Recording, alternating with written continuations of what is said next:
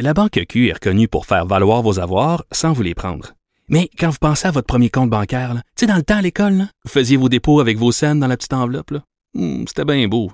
Mais avec le temps, ce vieux compte-là vous a coûté des milliers de dollars en frais, puis vous ne faites pas une scène d'intérêt. Avec la Banque Q, vous obtenez des intérêts élevés et aucun frais sur vos services bancaires courants. Autrement dit, ça fait pas mal plus de scènes dans votre enveloppe, ça. Banque Q. Faites valoir vos avoirs. Visitez banqueq.ca pour en savoir plus. Vous écoutez Avantage numérique. avec Jean-François Barry. Segment dans le vestiaire avec Olivier Primo, à qui je pense régulièrement, parce que je sais qu'Olivier est un enflammé du Canadien. Et comme le Canadien est difficile à aimer, difficile surtout à cibler, à cerner par les temps qui courent, ils peuvent jouer un bon match et le, le match suivant, c'est lamentable. Je me dis que le pauvre Olivier doit passer par toute la gamme des émotions. Comment ça va, Oli? Ça va super bien. Euh, le truc avec le Canadien de Montréal en ce moment, c'est comme tu dis, là, personne n'est capable de les saisir. Et une game, ça va bien, deux games, ça va mal, trois games, ça va bien, deux games, ça va mal. Fait que moi, ce que j'ai peur dans tout ça, là, rendu là, là, j'avais peur la semaine passée à cause que Vancouver avait beaucoup de matchs en main. Mhm. Euh, au moins, là, on a gagné. Fait que d'après moi, on devrait faire les séries, là, écoute, à moins, à moins d'un, mauvais miracle. là. Moi, je sais que les Euh, gens ont bien peur de Vancouver. Moi, honnêtement, j'ai pas peur. Euh, écoute, là, Vancouver, toutes les équipes qui ont été arrêtées pour la COVID sont revenues puis ont joué deux grosses parties. Parce que là, t'es es énergique puis tout ça. Mais, mais Ouais. là, ils ont, eux autres, là, ils ont tellement de matchs en peu de jours que la fatigue va les rattraper, c'est sûr et certain. là. Moi, c'est encore Calgary qui me fait peur parce que Calgary, à la fin, pendant que nous, on va jouer Toronto cinq fois, là, eux autres, ils vont jouer quatre fois Vancouver. Si jamais Vancouver Ouais. a plus de jus et sont mathématiquement éliminés, Calgary pourrait remporter les quatre, là, sait-on jamais. Fait que je trouve que sûr. Les trois parties à venir contre les Flames, là, il faut que tu clenches ça. là. Le Canadien, il faut qu'il en gagne deux sur trois. On assure notre place en série, puis après ça, on se concentre sur la première ronde. Tu sais quoi, avant de, de continuer là, sur le fait qu'ils sont pas constants, là, j'ai pas ça, une saison écourtée comme ça, parce que tous les matchs sont importants. Fait qu'à tous les soirs, on dirait, bon, ça, c'est le match de l'année, là. Fait que, euh, j'ai- moi, je déteste pas ça. Puis Ouais. la saison est moins longue, puis là, c'est sûr qu'ils ils pourraient la rallonger, mais le 82 games, des fois, tu te perds un peu dans le milieu de la saison. euh. en tout cas, j'ai finalement, j'ai j'ai pas détesté ça du tout. là. Non, moi non plus. Je sais pas, euh, tu sais, on parle toujours du Canadien, là, mais si tu- si tu suis un peu des autres divisions, là, mais c'est fou, là, dans les. Il y a des courses partout, là, dans la division de Washington, Islanders, Pittsburgh, Boston, là. Je pense qu'il y a trois points là, qui séparent la première de la quatrième position. Fait que c'est vrai, ça va être jusqu'à la fin pour savoir qui va jouer contre qui. Là. Fait que c'est, ça fait une saison intéressante. Puis je m'étais passé la même réflexion au baseball. Tu sais, le baseball, 162 matchs, là, sérieux. Là. Le match 34, là, on s'en balance. Mais avec une saison euh, raccourcie, là, on dirait que tous les matchs prennent un peu plus de valeur. Fait que, c'est, le fun. Mais ça arrivera pas dans les prochaines années. On s'entend que, Mais non, mais non, mais non. que financièrement, Mais- ils vont laisser ça, euh, ils vont laisser ça à 82 matchs. Hey, mais parle-moi de l'identité du Canadien. Dominique Ducharme a, a lancé ça en mêlée de presse que de- quand Gallagher est parti, je pense pas qu'il voulait mal faire en lançant ça. Quand Gallagher est parti, euh, le Canadien s'est cherché une identité. C'est quoi l'identité du Canadien? Ben là, l'identité du Canadien, ça part par le capitaine habituellement. Puis là, le capitaine qui veut pas parler de ses statistiques personnelles, ça c'est une vraie honte là, quand ils ont sorti ça. J'étais gêné pour le capitaine. Un capitaine, ça dit pas ça, premièrement. Puis je pense que ça a été très, très mal reçu par, par toutes les fans. Euh, fait que là, quand je regarde l'identité du Canadien cette année... Mais que- hey, je veux juste, je t'interromps deux secondes. Weber ne parle jamais de lui quand ça va bien non plus, par contre. Je pense que ça a été monté en épingle, puis on, il avait tellement mal joué qu'on avait le goût de passer le Canadien dans le tordeur, puis Weber dans le tordeur, puis tout ce qui vient avec. Là. Mais Weber, il est comme ça. là. Il a toujours refusé, même quand c'était positif, de, de prendre le crédit puis de parler de lui.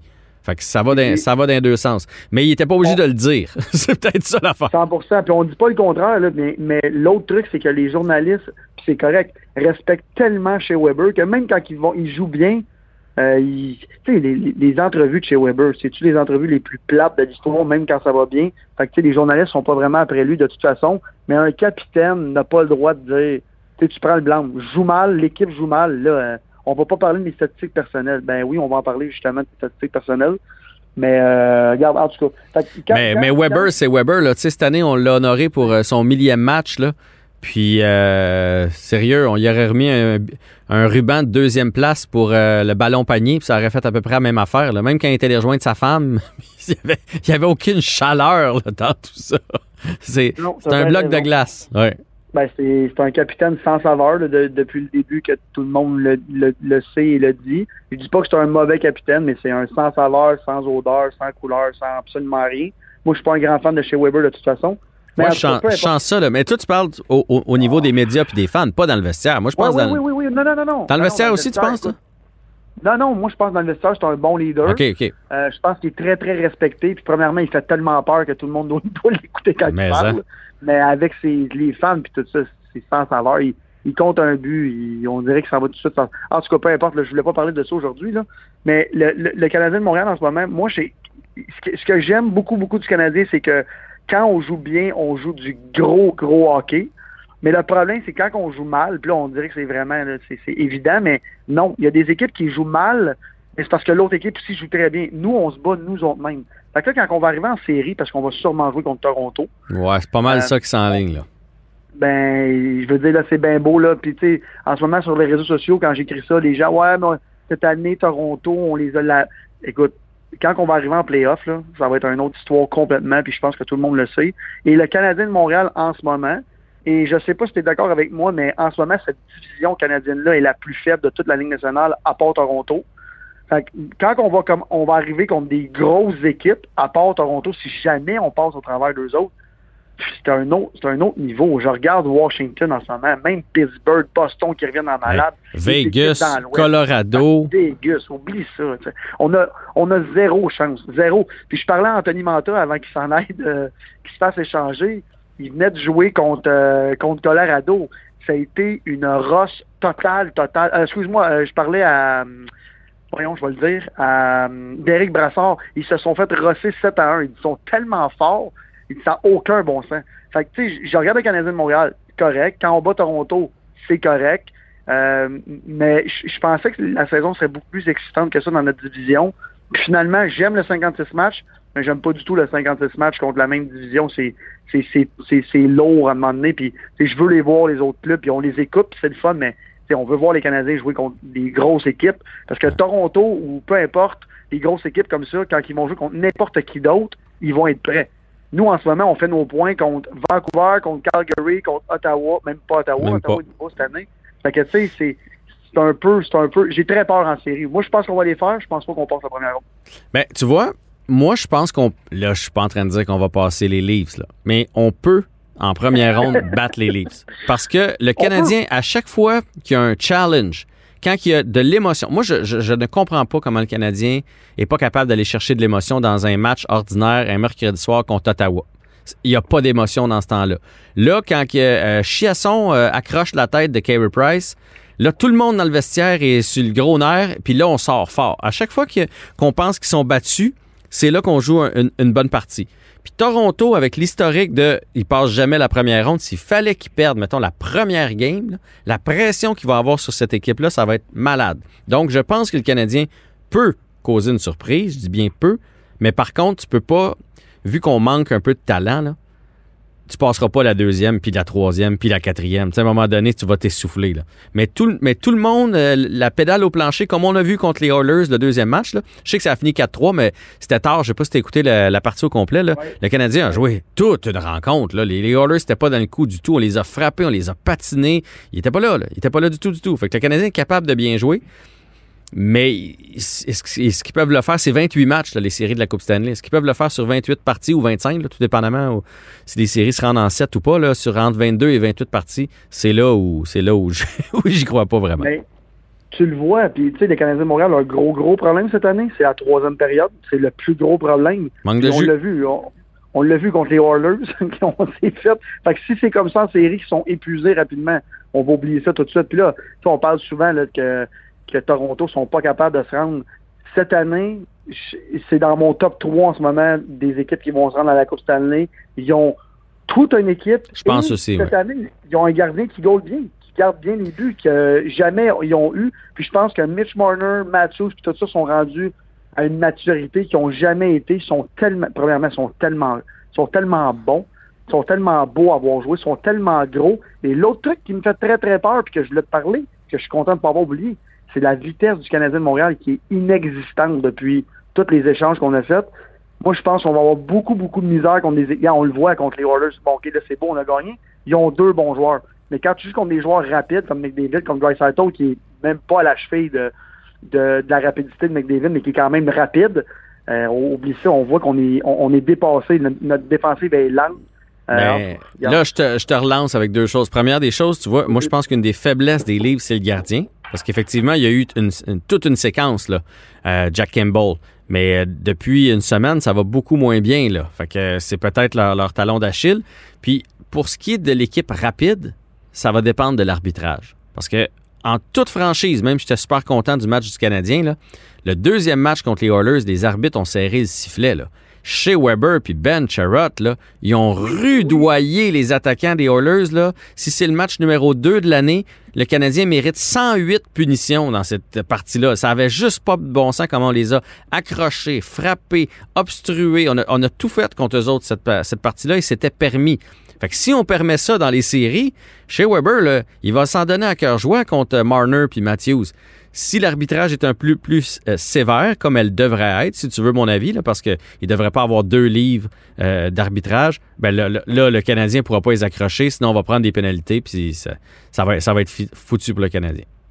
Je vais dire comme mon père, ça jouait du Sherwood. Puis eh! du gros Sherwood. Puis garde, quand on, peut jouer comme ça, ce qu'on n'est pas supposé de pouvoir, pouvoir jouer, on est très bon parce que justement, tu viens de le dire, les gars accrochent, les gars sont bons. Euh, chez Weber, c'est un pro de l'accrochage puis du crochet-cage dans le bas du dos quand il peut. Incroyable. la seconde que quand le sifflet, la baie revient dans le sifflet, c'est terminé. Fait que je pense pas que ça va être comme ça. Euh, surtout avec un Toronto aussi fort dans une division canadienne. Euh, l'engouement va être au maximum à Toronto. Euh, puis contre le Canadien en plus, ça va être la folie, même s'il n'y a pas de, télé de, spectateurs. Fait que je, ça va être bon. Je, suis bien. Ça va, ça va être écœurant. Puis je, suis vraiment, vraiment content de voir que le Canadien va au moins faire des séries. En tout cas, on frappe du bois.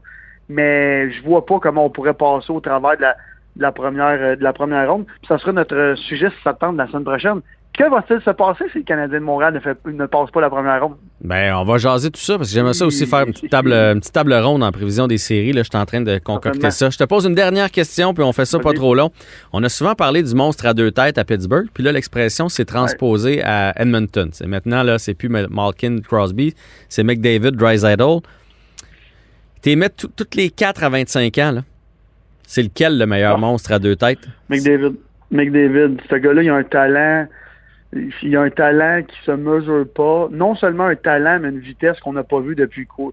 Moi, j'ai 35 ans. Je me rappelle pas avoir vu un joueur aussi rapide. Puis non seulement aussi rapide, je veux dire rapide avec la rondelle, rapide pour lancer. Le dernier joueur que j'ai vu aussi rapide pour décocher une rondelle, c'est Alexander Ovechkin. Puis regarde où ce qui est rendu. Fait que je vois même pas quelqu'un de l'approcher de proche ou de ouais, mais là, je parle d'un duo. Là. Il vient avec euh, Dry ah, ouais, le ben, monstre à deux têtes, c'est deux têtes. Je pense que c'est meilleur que, que, que Malkin puis Crosby, puis je pense qu'on va le voir dans les prochaines années. Puis tout dépend encore de comment ils vont être entourés, parce qu'on on, s'entend qu'à Pittsburgh, les gars ont été entourés d'une façon incroyable, uh-huh. en partant par en arrière jusqu'en avant. Euh, là, en ce moment, Edmonton. regarde, c'est de moins en moins peu, puis l'autre truc aussi que j'apprécie du gros de ce monstre à deux têtes-là, c'est qu'ils prennent tout, tout, tout sur leur épaule. Tu sais, euh, Crosby puis, euh, puis, Malkin. Malkin ont rarement joué ensemble, même presque jamais eux jouent ensemble. Fait que c'est un, un autre truc. Là. Tu vois, moi, euh, moi c'est Malkin Crosby que je prends. J'ai regardé. Ah hein? McDavid, il, est incroyable. C'est le plus beau joueur depuis longtemps. Là, puis il est vraiment bon. C'est le meilleur des quatre, probablement. Mais il est tellement fort qu'il est tout seul. Il rend pas les autres nécessairement alentour de lui meilleurs. Parce que c'est souvent des. Échappe-le pas, là, parce qu'il est parti. Oublie-le pas du coin de l'œil. Mais, mais, mais, on dirait que les autres dans son équipe, à la limite, peuvent pas le suivre. Les points qu'il ramasse avec Dreisaitl, c'est sur l'avantage numérique. À 5 contre 5, c'est des échappées de Dreisaitl. Je trouve que Crosby apporte plus pour gagner une partie de hockey. Euh, euh, McDavid, même dans une défaite, on l'a vu, va ramasser trois points. Mais Crosby va toujours trouver la façon de bloquer un lancer, de faire changer l'allure d'un match, de faire une passe magique. il a fait compter je sais pas combien de buts à Pascal Dupuis. Pascal Dupuis, là, pas, euh, j'ai rien contre lui, mais c'était pas une superstar. Et Malkin a toujours été sous-estimé. Fait que moi, moi je, à 25 ans, les quatre, je prends Crosby Malkin. La question qui tue, tu mets euh, puis McDavid à Pittsburgh qui tu penses qui gagne le plus entre euh, eux autres puis Crosby et euh, Malkin? Moi, je pense que c'est McDavid Dreisaitl, mais regarde, ça sera un sujet qu'on... Je, le sais pas, parce que McDavid, là, à la limite, des fois, je me dis, sur son banc, là, son propre banc, ça chiale-tu des fois?